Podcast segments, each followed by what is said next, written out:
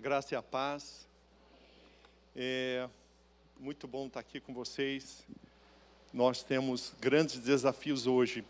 Antes de eu me apresentar, eu queria conhecer vocês. Papais e mamães, podem levantar a mão assim? Quem tem filhos, crianças ou adolescentes? Muito bem. Tem vovô e vovó? Vovô e vovó. Levanta, vovô e vovó. Deixa eu ver de pé. Vovôs e vovós. Uau, um exército, hein? Eu sou o grande defensor de vocês, viu? Vocês vão saber por quê. Podem sentar.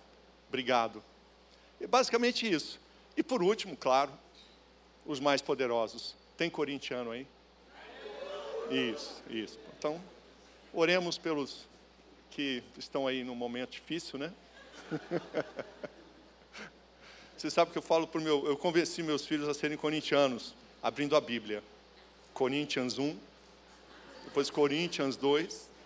Aí meu filho se convenceu.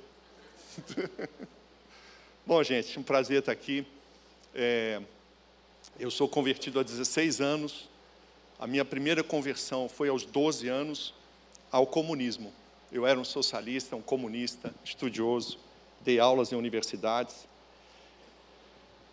E aos, aos 46 me converti cristão. Foi uma longa caminhada. E eu sou, eu sou portador de um transtorno que antigamente se chamava de síndrome de Asperger. É, então, como criança, e eu, eu, eu melhorei muito, né? É, como adulto, né? Não sei se tanto, mas a verdade é que como criança eu eu, eu não tinha nunca tive amigos, o som sempre me incomodou muito, e minha mãe brincava, né? O Guilherme é ótimo, a gente deixa ali no lugar e ele fica quatro horas quietinho, porque essa é uma característica do autismo, né? É, eu fui muito vítima de bullying, né?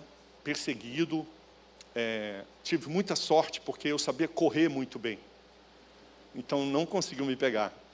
Eu era um, um dos, o, o, terceiro melhor corredor da UNB. Os 5 mil metros, anote aí, eu fazia em 17 minutos. É coisa de louco. Até hoje, assim, para um amador, né? E eu sou casado com a Ellen, tenho o Pedro e a Maria Clara, filhos. Minha filha tem 14 e meu filho tem 9 anos. E há 32 anos eu caminho o Brasil, falo o nome de uma cidade, eu já estive lá. Você vai ter dificuldade de falar o nome de uma cidade, até em São Paulo, mas também em outros estados, porque eu viajei o Brasil todo intensamente, com uma, uma coisa só: a minha placa é defender crianças. Quando eu me converti e li a Bíblia, eu fiquei muito animado, porque Jesus fala tanto de criança, não é? Eu creio que a igreja ainda vai ouvir essa palavra sobre as crianças. Eu venho aqui pela fé, e creio que haverá um despertar dos cristãos. Entendeu? É, o tema da nossa palestra, eu, eu sou palestrante, gente, eu dou treinamentos. É, tem Josué e Débora aí? Tem José? Débora? Tá, eu vou explicar para vocês. Biblicamente, existe a figura de Moisés, que é o sacerdote. Existe a figura de Josué e Déboras. Quem são Josué e Déboras? Josué e Déboras são aqueles que do corpo, do arraial, eles saem da igreja, eles saem do arraial para as escolas, porque antigamente era batalha, né? Lembram disso, a Bíblia? Espada. Lembram ou não? A Bíblia é bem sangrenta, ou não? Teve um cara chamado Vúfila. O Vúfila, ele, ele era um visigodo. E como acontecia? Os bárbaros invadiam o Império Romano e traziam os escravos romanos. Teve um período duro aí, de uns 300 anos de invasões bárbaras. E os bárbaros, eles traziam é, mulheres, mulheres e, e escravos romanos. E uma dessas invasões trouxe uma, uma cristã. O, o Império Romano já havia se cristianizado. E uma mulher foi levada escrava pelos visigodos, muito ferozes, muito ferozes. E essa mulher pela beleza, pelos atributos pessoais, ela acaba encantando um príncipe visigodo. E esse príncipe casa-se com ela, e esse príncipe se torna rei. E essa mulher converte esse rei. Ele se torna cristão. Vúfila era o filho deles, que nasceu cristão por causa de uma escrava levada cativa, mas que ao se casar com o rei bárbaro, o converteu. E o que fez Vúfila cristão? Vúfila agora, filho do rei, se torna rei. E ele obrigou todos a serem cristãos. A história não é tão bonita, tá? E eu vou chegar no ponto. Vúfila não deixou traduzir a Bíblia, crônicas e reis, não traduziu para o seu povo. Por quê? Muitas batalhas, muita espada. E o Wulfil achava que se o seu povo guerreiro, que ele obrigou a ser cristão, se convertesse, ele achava que ia dar uma ideia de guerrear. Ele não queria isso para o seu povo. Eu estou dando um exemplo de que a nossa Bíblia, gente, ela é uma Bíblia de guerreiros. É uma Bíblia de povo que luta. Jó diz: a vida é como serviço militar. Eu não estou sendo nem um pouco espiritual aqui, não é verdade?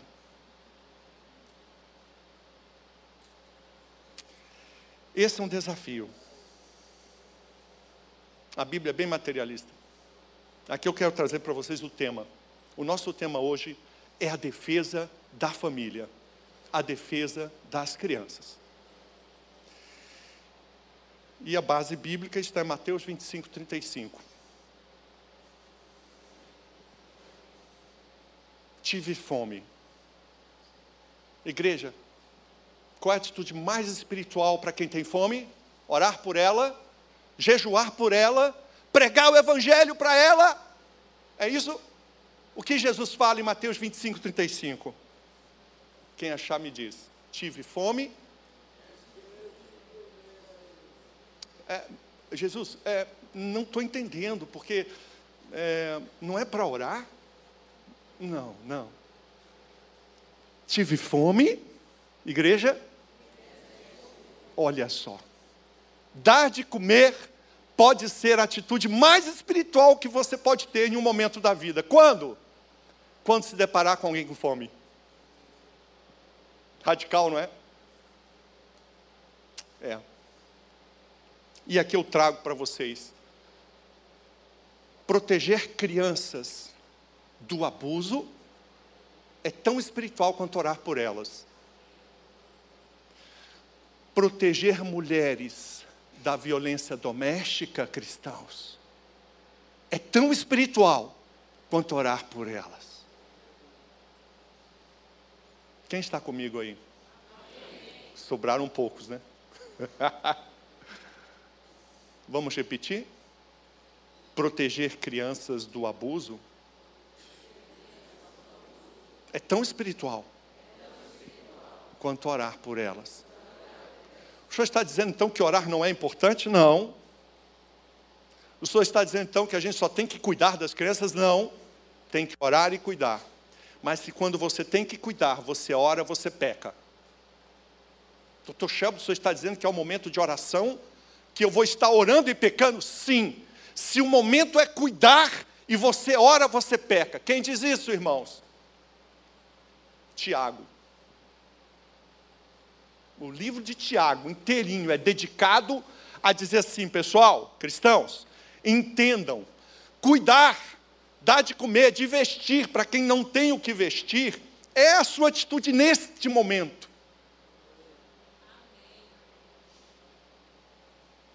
Ou seja, a vida espiritual além da oração, a vida espiritual além do tempo. Amém, igreja? É interessante porque com, é, é, confinar a espiritualidade nos templos é muito bom, porque a gente fica livre para fazer lá fora o que quiser. É interessante. Porque você traz toda a grandeza, todas as proclamações para o templo, e quando você sai, você está livre, tranquilo, você pode falar o que quer. Essa visão é religiosa. Eu estava vendo o louvor, a adoração aqui, E entendam, a palavra prosquinel, que designa a adoração, é uma palavra bem material. Estudem a palavra prosquinel na Bíblia. Esse é um desafio, dever de casa para vocês. Adorar é viver uma vida de adoração, não é um momento de louvor, não é um momento de chorar, de se entregar a Deus. Adoração é o estilo de vida. E por que é um estilo de vida? Porque você não deixa os sentimentos te levarem. O seu entendimento vai à frente, os sentimentos você conduz.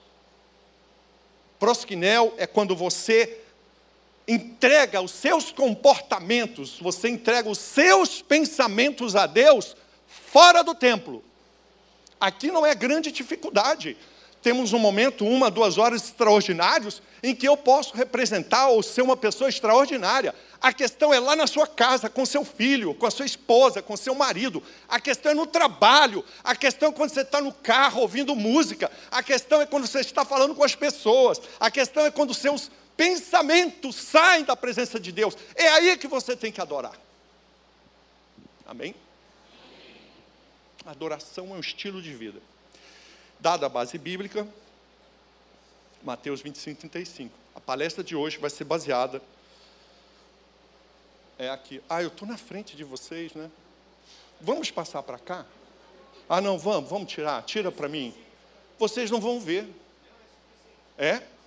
Tá bom. Ah, tá gravando, né? Tá certo. É. Então tá. Nós devíamos ter muito orgulho da Bíblia. Muito orgulho da Bíblia. Se você perguntasse para Albert Einstein, Albert Einstein, como, de onde vem o universo? Albert Einstein ia responder para você, o universo sempre existiu. Mas Albert Einstein, a, a Bíblia diz que ele foi criado. Ah, esses judeus, ele também era um, né? Esses cristãos com essa história de mundo criado. É, aí veio um padre, Georges Lamaitre. Georges Lamaitre é um padre belga que dava missa numa paróquia da Bélgica. Só que ele também era um físico, físico extraordinário. E o, foi, foi o Georges Lamaitre que, o cientista, cristão, olha, incrível, que, que um padre vai ser físico? O Jorge Lameta explicou: igreja, é, a verdade pode ser conhecida de duas formas. Eu escolhi as duas. Quem entendeu? Quem entendeu? Levante a mão. Explica para mim.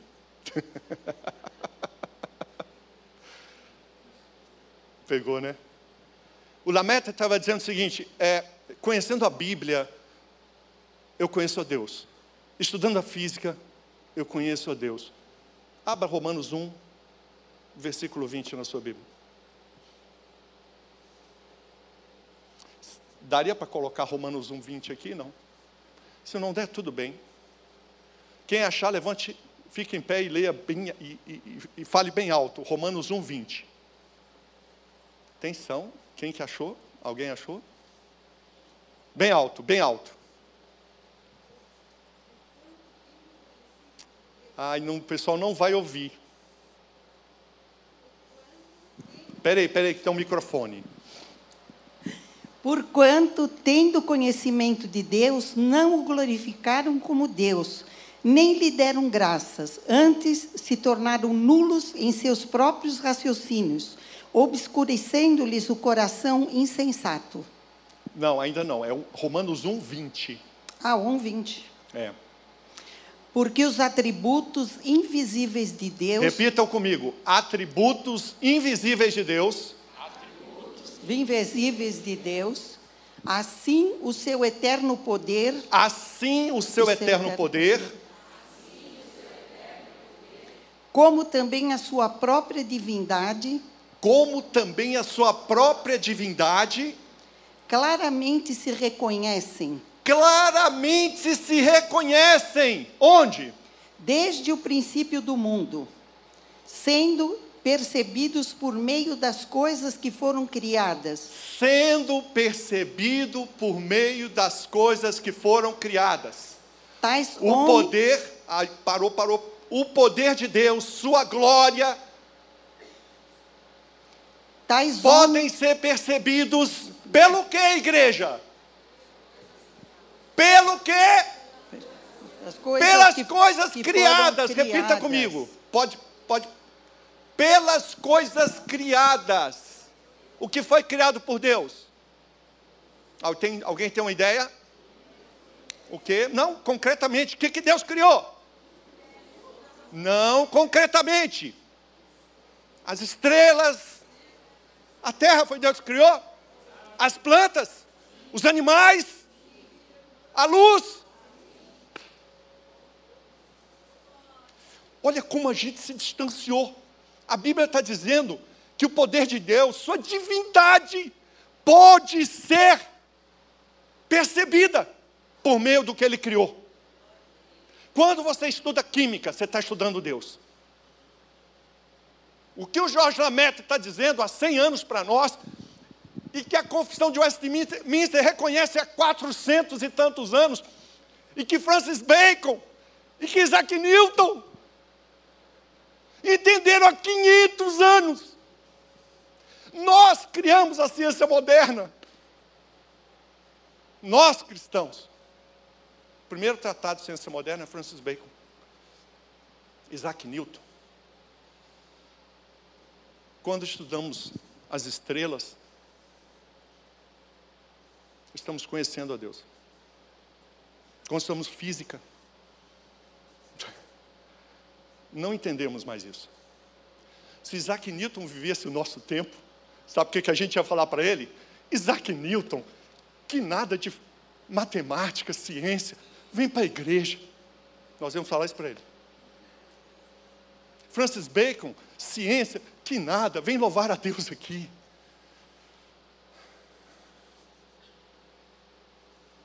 Não sei se vocês estão entendendo. É uma reflexão para vocês. Eu nem comecei a palestra.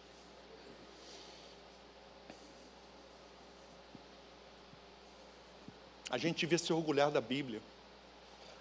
Os direitos humanos nasceram na Bíblia. Sabia? Anote aí Gálatas 3, 28. Gálatas 3, 28 é a primeira proclamação em um livro humano, porque foi escrito por homens, né? A Bíblia. Mas Gálatas 3, 28 é a primeira proclamação da dignidade humana individual. Nunca antes na história, como já se falou. Os direitos humanos nasceram na Bíblia. Estou dando alguns exemplos. E por fim, eu queria trazer para vocês. Eu acho que eu estimulei vocês, né? Mais ou menos. É. Nem sempre eu acerto, né? Eu vou acertar agora. A gente tem que distinguir. Eu, eu vim aqui com o objetivo de dar instrução para vocês. Eu não vou ser retórico. Eu não vou ser edificador para vocês. Eu vim falar com a igreja que vai lutar lá fora. Eu vim dar armas, munição, instrumentos para pais e mães, avós. Você quer instruir seu filho? Você quer instruir seu filho, protegê-lo do abuso? Quem deseja? Proteger os filhos do abuso, os netos do abuso. Quem deseja dar orientações sobre sexualidade para o seu filho? Quem está percebendo que há um, uma montanha de erotização acontecendo com as crianças? Quem está percebendo isso? Então eu vim dar instrumentos para você, como Josué e Débora. Eu não vim edificar você. Essa é uma palavra de guerra, de instrução para o combate. E aqui você tem que distinguir. Se você está com a ideia de ser edificado, eu não vou servir tanto a você. Mas entenda, a edificação tem o seu lugar, a retórica tem o seu lugar. É, ela, ela é importante. Só que nós estamos sendo alvo de um ataque, queridos. As crianças estão sendo alvo de um ataque. Quem tem noção do ataque contra as crianças? Não só cristãs, do Brasil. Quem tem? É para você que eu quero dar instruções de guerra. Eu sou um Josué. Eu venho falar concretamente como agir. Amém? E trago para vocês Mateus 25, 35, para você entender que é próprio Jesus Cristo diz para a sua igreja que tem momentos que não é para orar, é para dar de comer a quem tem fome, é para, é dar de beber a quem tem sede, é para hospedar o estrangeiro, percebem isso? Quem está entendendo isso?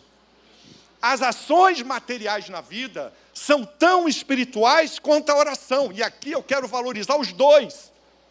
Só que a igreja quer o, o, o ambiente, infelizmente. Há uma teologia que só quer o ambiente do sermão do monte.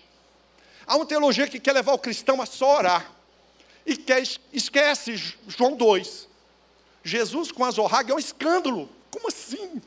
Pegar uma arma ir ao lugar da iniquidade e expulsar os mercadores. Isso para nós não faz sentido teológico, para você faz. Amém? Tem momentos na vida que precisa do azorrague. Quem entendeu isso? Um azorrague, você sabe, é um chicote poderoso. Eu preciso que você entenda esse momento que existe um momento de orar, existe um momento de você interceder, existe um momento de você evangelizar, mas existe um momento de você ter um azorrague. E você impor a verdade, impor a ordem, a proteção, por meio de quê? O apóstolo Paulo nos ensina. Repita comigo: recorra a César. De novo. Graças a Deus, as armas que temos que usar hoje não são a espada, literalmente. Não é o porrete. E o apóstolo Paulo diz em Atos 25, 11: quando foi tentado, foi, era a tentativa era ele ser morto. O que, que o apóstolo Paulo faz? Recorre às leis romanas que o protegiam. Entenderam? Quem entendeu isso? Quem dá o exemplo é o apóstolo Paulo, está na Bíblia, Atos 25, 11. Com base nisso tudo, pessoal, é que eu venho aqui, é uma palestra de defesa da criança, pode colocar. Defesa da criança e da família. E eu trago para vocês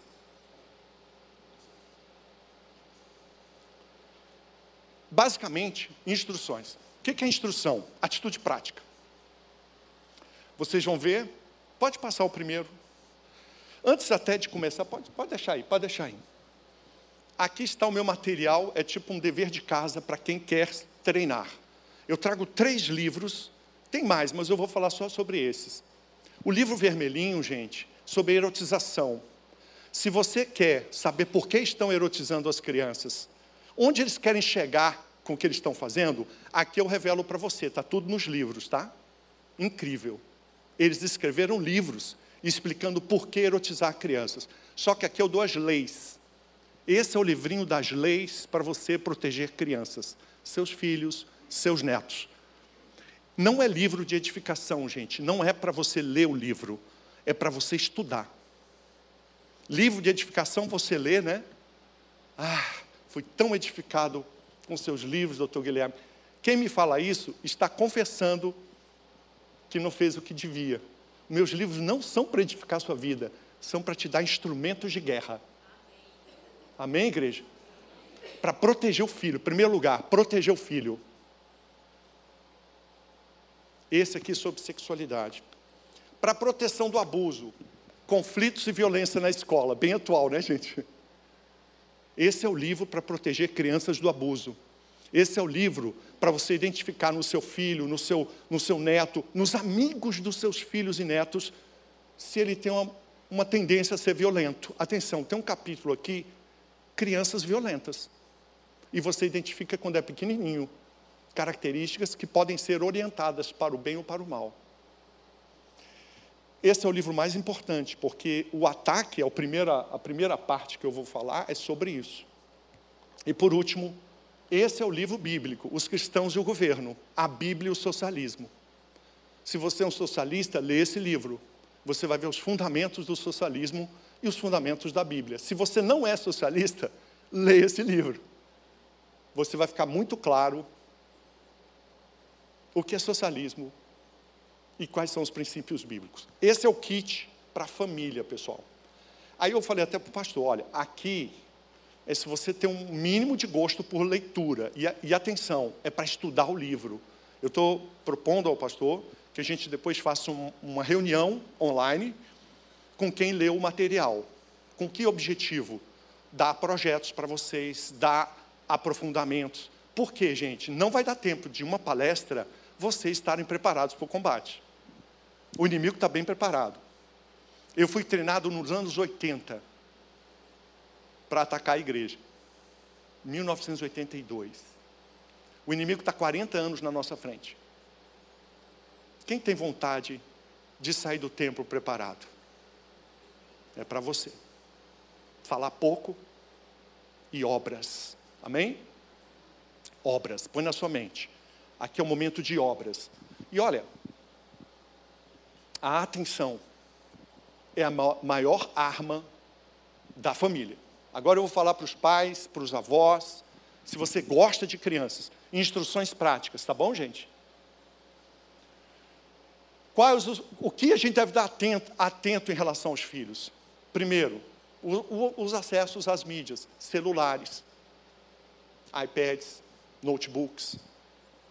Até a televisão eu incluo aí, viu? No celular. O que está acontecendo? A maior mentoria que as crianças estão tendo é as redes sociais. E aqui vem duas instruções práticas. Primeira instrução: não dê, não permita que criança tenha acesso pessoal, sem acompanhamento de celulares. Criança não, menor de 12 anos, pode usar o seu celular, mãe, avô, você pode dar o seu celular, do seu lado ele usa. A criança entra num quarto, você já não tem mais controle. Redes sociais perigosíssimas. O WhatsApp é o pior. Porque você recebe um monte de informações, não há checagem nenhuma. Telegram, é, Instagram, é, Facebook, TikTok tem um controle da plataforma. O WhatsApp não. O WhatsApp, o seu filho pode receber um lixo completo, ninguém vai saber. E pior, ele apaga. Então você tem que ter consciência não só do acesso, como também quais plataformas são mais deletérias, nocivas a crianças e adolescentes. Amém, igreja? Então aqui eu já estou sendo bem concreto. Celular não. Ah, doutor, como eu faço? Dê o celular para o seu filho até 12 anos. Quem tem filho até 12 anos? Filho até 12 anos. Ou neto até 12 anos. Então, você fica do lado. Pode ficar na mesma sala? Som alto do celular. Porque se o menino tiver com headphone, você não vai saber o que ele está vendo. Muita, muita criança fica no mesmo ambiente que o pai, que o avô, vendo pornografia, porque está com headphone e está de costas para você, está de frente para você. Então você não está vendo o que ele está assistindo. Então não deixa o headphone. Instrução prática, sim ou não, gente? Estão entendendo? Banheiro, gente. Banheiro é o lugar do abuso. Banheiro de escola, banheiro de igreja, banheiro de condomínio, banheiro de shopping. Canso de ver crianças de 5, 7 anos sozinha em banheiros. Pais, mães, não pode. Escolas, então, é um terror. Você tem que estar atento, né? Inclusive, esse material aqui, você pode levar na escola do seu filho com argumentos que não são seu. Olha que legal diretor da escola do meu, do meu neto, diretor da escola do meu filho, eu vi aqui que tem uma lei. Instrua a escola dos seus filhos e netos. Amém, igreja? E conhecerei as leis. Vamos repetir? E conhecereis as leis, e as leis vos libertarão. Já ouviu isso? Só para os que estão ali amizades, talvez uma das maiores influências e nós não estamos atentos. Os meninos e as meninas são altamente influenciáveis pelos amigos. Quem são os pais e mães dos amigos do seu filho? Tem que estar atento.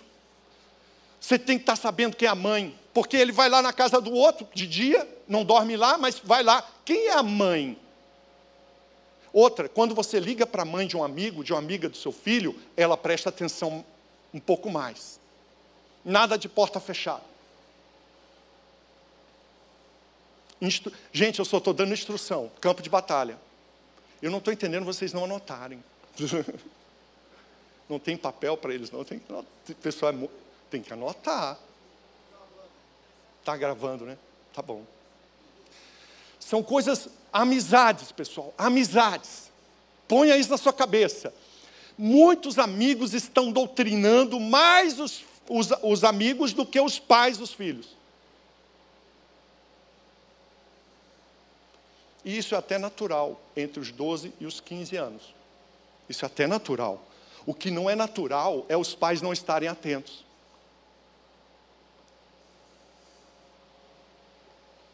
Materiais didáticos. Se vocês conhecem as leis, vocês podem ir na escola e dizer: olha, é, é, diretor, tudo bem? Olha aqui que eu descobri. Vocês estão passando um risco. Esse material didático tem uma imagem pornográfica. Como assim pornográfica? Artigo 241 é do ECA, do Estatuto da Criança e do Adolescente. Lei 8.069. Nossa, pois é, imagina, diretor, é você falando na escola do seu filho, hein? Imagina, diretor, se alguém fica sabendo disso. Pode ser processada.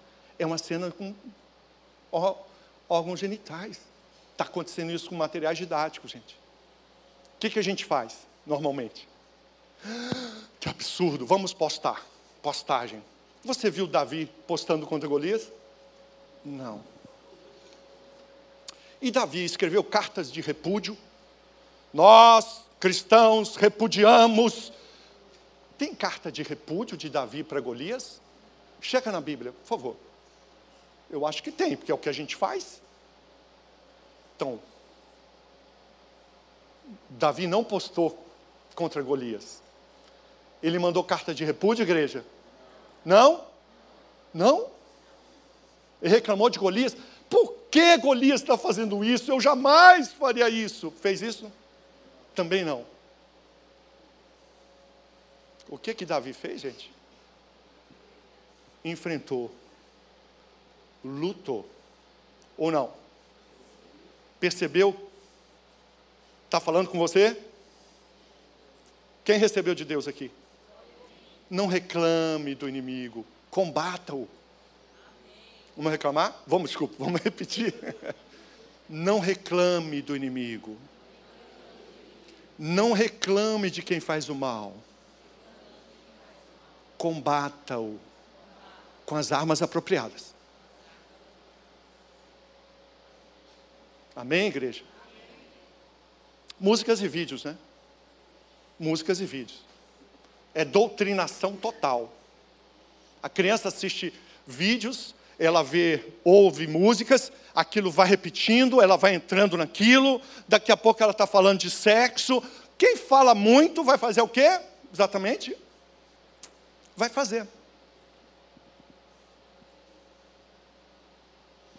Quem está mentoreando mais as crianças da, da igreja, pastor? Os louvores ou a Anitta? O nosso problema, eu, eu proponho um, um dos nossos problemas é negar a realidade. Eu uma vez fui na igreja, é triste. Não vou contar não, porque é coisa triste, né? Já que vocês pediram. Então, até esqueci o caso. Oh, que raiva! Vocês me deixaram tímido. Qual era mesmo?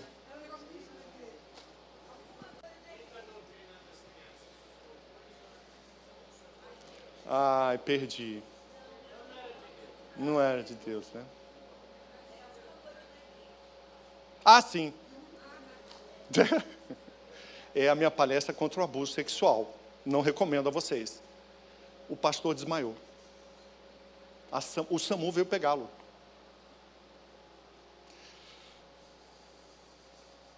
Por quê? No ano anterior, 40 abortos na igreja. Depois eu fiquei sabendo. Entendem? Então, nós temos que ser luz, começando dentro do templo. É aqui dentro, é na sua família, é no quarto com a sua esposa e seu marido. É lá que começa o louvor. É na hora que você quer bater na cara do seu filho, você não vai bater. Em nome de Jesus. Você vai perguntar para ele: o que que você quis pintando o sofá com ketchup, meu filho? Não, eu não venho fazer mais meu stand-up aqui. Uma piada top dessa. Ninguém riu. Vocês estão me levando sério demais.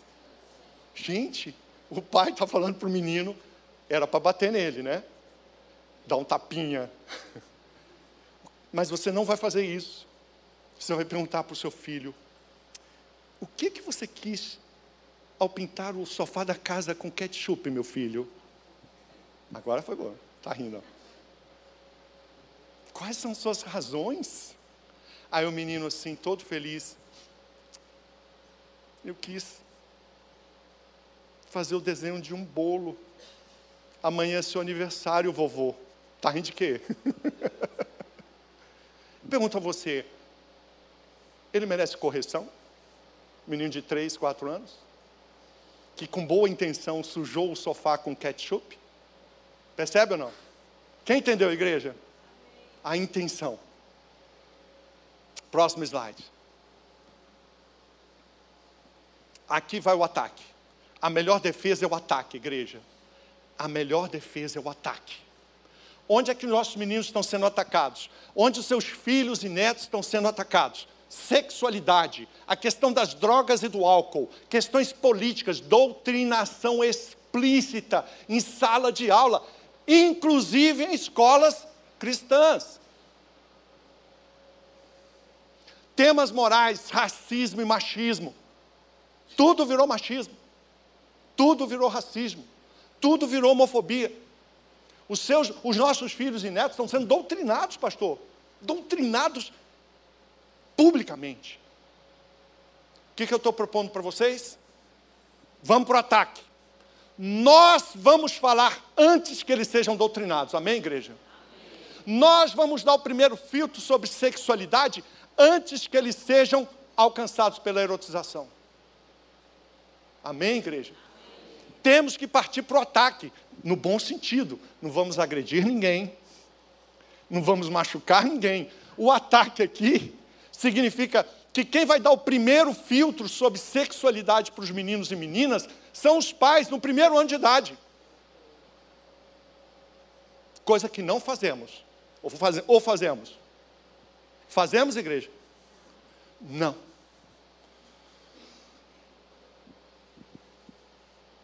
Corram, porque quem dá o primeiro filtro ganha a mente das crianças.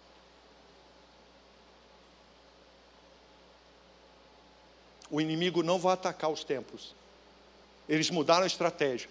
No livrinho Cristãos e o Governo, eu explico que há 40 anos eles descobriram que se, ele, que se eles doutrinarem as crianças, não precisa fechar a igreja. Não vai precisar.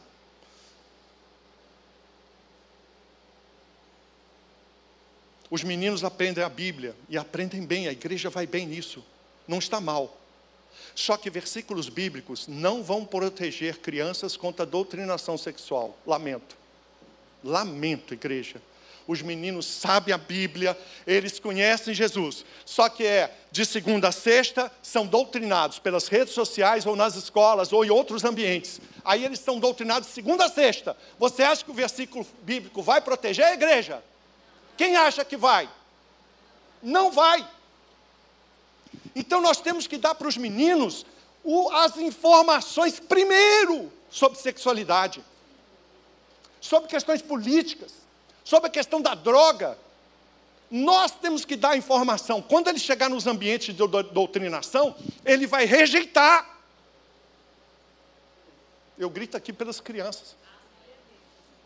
Eu encontro um monte de gente pervertida que conhece a Bíblia. O diabo conhece a Bíblia. Nós estamos mistificando. Você acha que Josué foi para o campo de batalha com a Bíblia na mão? Você acha? Quem acha? Êxodo 17 ou qualquer passagem. Você acha que os cristãos iam, iam para a Bíblia? É, é, Davi enfrentou Golias assim, porque ele era bonitão e ungido? Não, ele treinou muito. Treino árduo, irmãos. Esse, esse é o momento básico para nós. Igreja, acorda! Acorda! Eles querem crianças e adolescentes. E estão conquistando, gente. Continuemos ensinando a Bíblia. Amém? Continuamos no evangelismo. Amém. Continuemos no louvor. Eu vou assistir daqui a pouco, talvez à tarde. Eu fiquei maravilhado com o infantil aqui, mas nós precisamos ir além. Nós precisamos na nossa casa, não é falar todo o tempo, gente. Eu ensino, calma. Não é também encher a criança de informação, mas é você ter a intencionalidade. Primeiro, estar preparado, ter os argumentos. Segundo, estar junto da criança. Próximo slide. Agora vem, a, agora vem o momento. Olha aqui.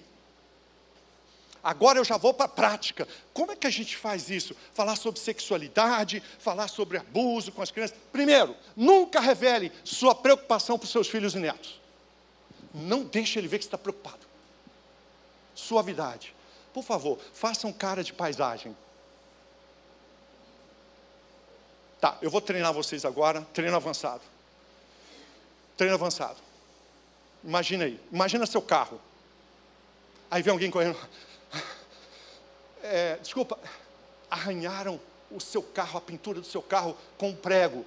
Aí você não quer demonstrar preocupação. Como é que você faria? Puxa, é mesmo? Faz aí cara de paisagem. Essa é a cara. Você não mostra sua preocupação sobre o tema. Você não vai chegar em casa hoje, filho, sente-se aqui. Vamos falar agora sobre pênis, pênis, anos e vagina. Não, você não vai falar. Você vai falar o quê? Tudo bem, filho? E aí? Tudo bom? Como foi na escola? Ah, o menino pegou no seu piu-piu? Como foi, filho? Conta para mim. Percebem? Você não vai revelar sua preocupação. Pode até ser uma coisa boba. Você tem que ter a noção de que essa criança não pode ver sua preocupação. Quem entendeu isso? Cara de paisagem, guarda isso. Dois, ouça as razões do seu filho. Não seja precipitado. É um treino, tá, mãe? As mulheres são muito rápidas. Mas em 1% dos carros vocês erram, mulheres. Eu cheguei à conclusão que 99% das vezes a mulher está certa. Ela lê pensamento, ela vê o futuro, tudo isso. Você começa a falar assim, bem, já sei o que você vai falar, não é assim? Então, 99% das vezes vocês realmente já sabem. Eu nem sei para que homem fala com mulher, porque basicamente elas já, já sabem, e já pensaram e já fizeram. Então, aí vocês riram. Ó. Então, com criança, mamães e papais, ouça toda a conversa, detalhadamente. Aqui é uma instrução muito. Vocês têm que treinar. Ouvir. Muita coisa a criança não percebeu. Ela vai contar sem saber, pastor. Tem um capítulo do livro Conflitos que é como investigar crianças. Tudo instrução. Agora vem a terceira instrução, gente. Não revele a intimidade do seu filho para as outras pessoas. Levante sua mão direita. Eu prometo não revelar a intimidade dos meus filhos para outras pessoas. Está anotado no livro da vida. Esse é o maior erro das famílias. Na manicure. Ai, eu não sei, eu estou desconfiando que meu filho foi abusado. É? Ah, é. Nossa, eu não sei, eu acho que foi um, um professor. Ah, de que escola? A escola tal. Ah, é meu filho, o nome dele completo é esse. E o meu endereço é esse. Pode publicar nos jornais? Não sei.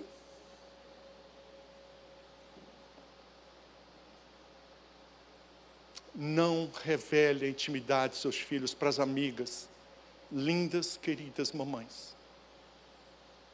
Doutor Shelby, só as mulheres que falam? Assim, 99% das vezes sim. Então eu vou falar para 1% dos homens, os homens também. Mas concorda, mulheres, que vocês precisam estar tá falando, é ou não é? Estou errado? Então orem por mim. Recebi. Então tá. Para as poucas mulheres, eu acho que é uma ou duas só, que fala demais. E aí não é a mulher que fala demais, é por razões da sua mente extraordinária. Mulheres, é um elogio. Finalmente. Eu estou elogiando você. E você está com essa cara. Melhora essa cara, eu estou falando bem. A sua mente é extraordinária. Você faz cinco coisas e o homem nem começou a primeira. Não, é fantástico, vocês são demais. Não estou elogiando assim, não, são mesmo. Eu não tô, eu não sou candidato. Então eu estou falando assim, só que essa mente extraordinária, ela tem que extravasar. Concordam? E aí você fala. Não fale do seu filho, é isso que eu quero. Não fala do seu neto. É treino, tá, pessoal? É treino. É treino. Não, não, não viemos com esse airbag, não viemos com essa direção hidráulica. Isso é só na Bíblia mesmo. Provérbios. Vocês vão ver que tudo que está aí é provérbios. Quem estudou provérbios está ouvindo um monte de provérbios aqui. Só que aplicado à vida. E aqui vem talvez uma coisa assim, que esse, esse conselho final, jamais corrija seu filho publicamente, severamente. Olha só. Eu estou dizendo para não corrigir? Não. Eu estou dizendo para não corrigir severamente em público. Ah, entendi. O senhor está dizendo jamais corrija seu filho severamente. Não, eu disse isso? O que está ali? Vamos ler? Jamais.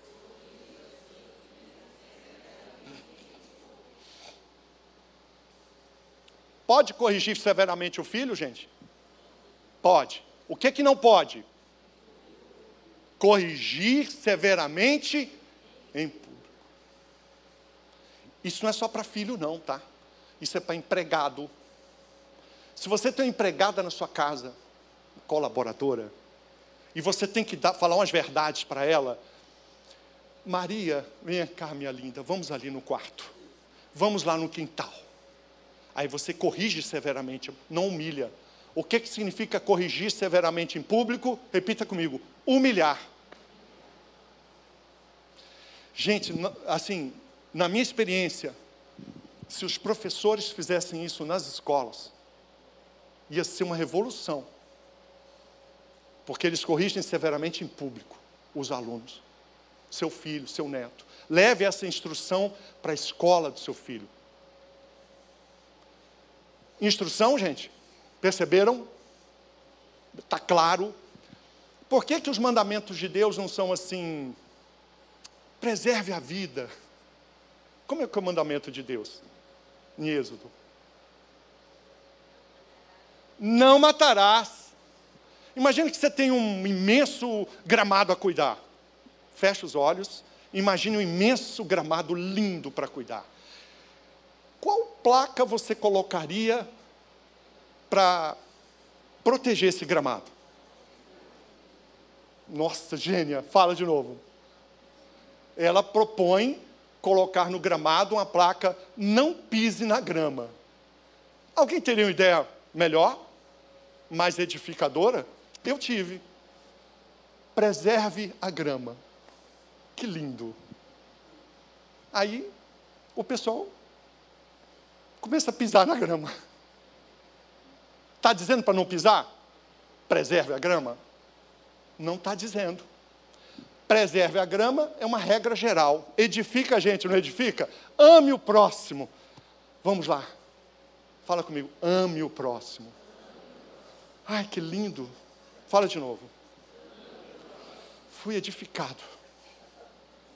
De novo, igreja. Ai, como eu sou espiritual. Ame o próximo. Lindo, né? Provérbios não é tão espiritual. Ele diz assim: Sabe uma das formas de amar o próximo?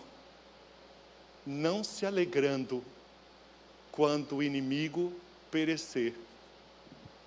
Lindas, lindos.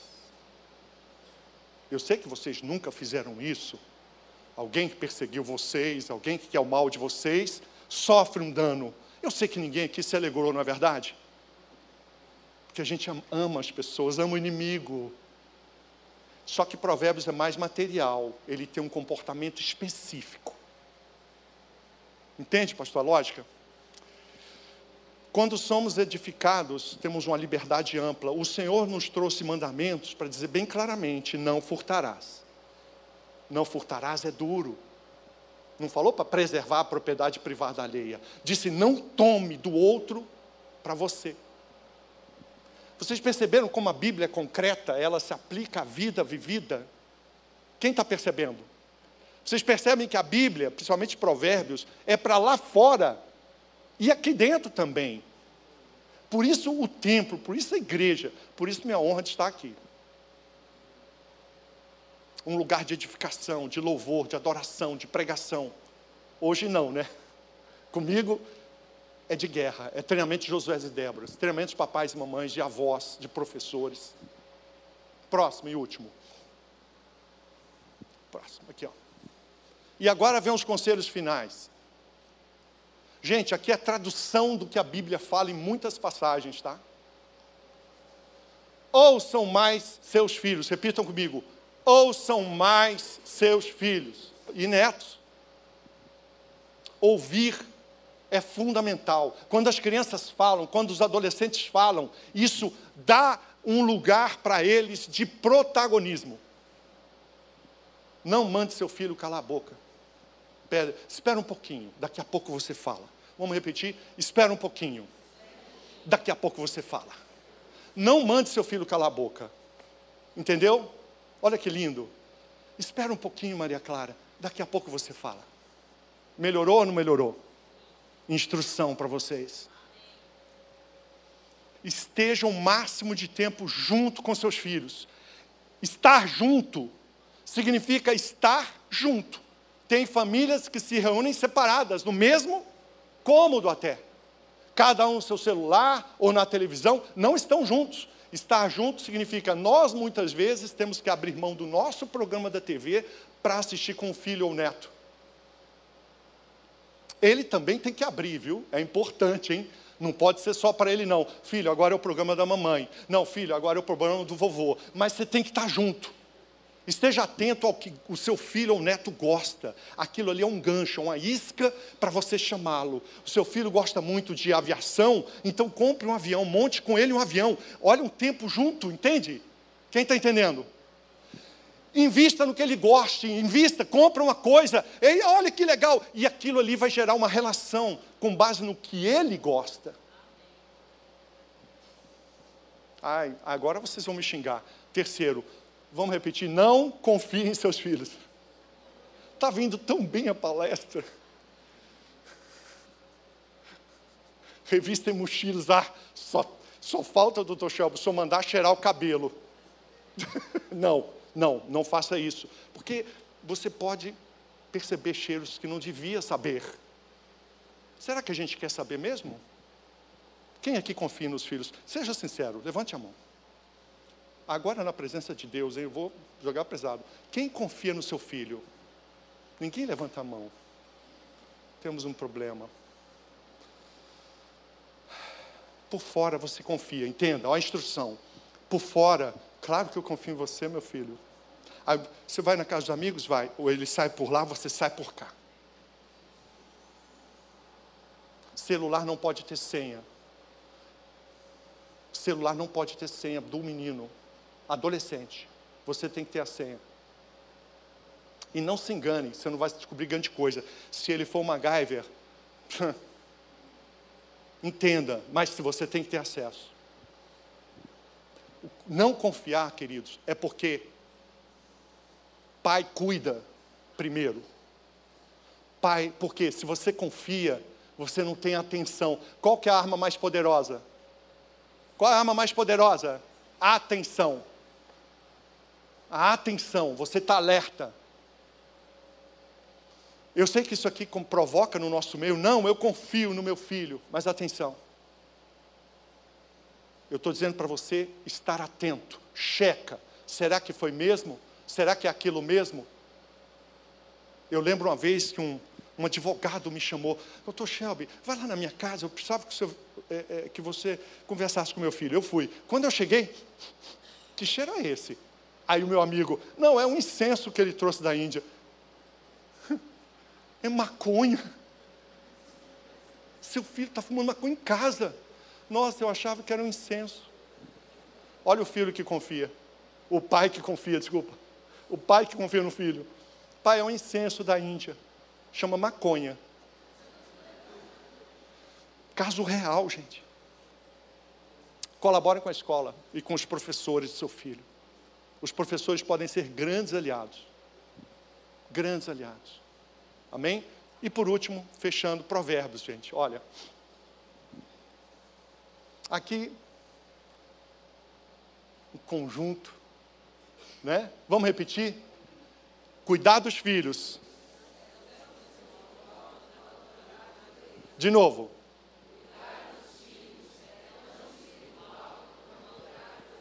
E eu fecho dizendo para vocês: tudo começa e termina na palavra.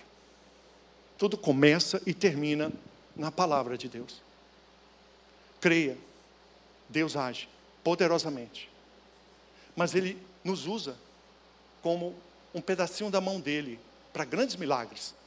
No caso dos pais, mães e avós, vocês são a mão de Deus na vida dos seus filhos e netos. São vocês que têm que agir. São vocês que têm que estar diligentes. São vocês que têm que estar preparados. E a minha intenção aqui foi trazer para vocês o que vai acontecer lá fora. As ações práticas e espirituais. Para que todos vocês sejam um escudo na vida das crianças que o Senhor colocou na sua mão. Que Deus te abençoe e te guarde. Que você tire todos os espinhos do que eu falei. Aquilo que não edificou a sua vida, Tira, não fica preso não. Eu falei coisas que eventualmente Deus vai me corrigir, mas atenção, lembre-se dessas instruções. Se prepare. Para os que desejarem, eu vou dar o autógrafo lá fora. Não sei se tem tempo, pastor. Que eu gosto sempre de conversar. Se você está passando por uma aflição, eu, eu tenho um tempo, né, pastor? Tem tempo para o próximo culto? É, então vai ter que ser um pouco mais rápido, né? Porque às vezes alguém está passando por uma aflição, né? e a gente conversa com base no, na preparação. Que Deus te abençoe e proteja a tua casa. Amém.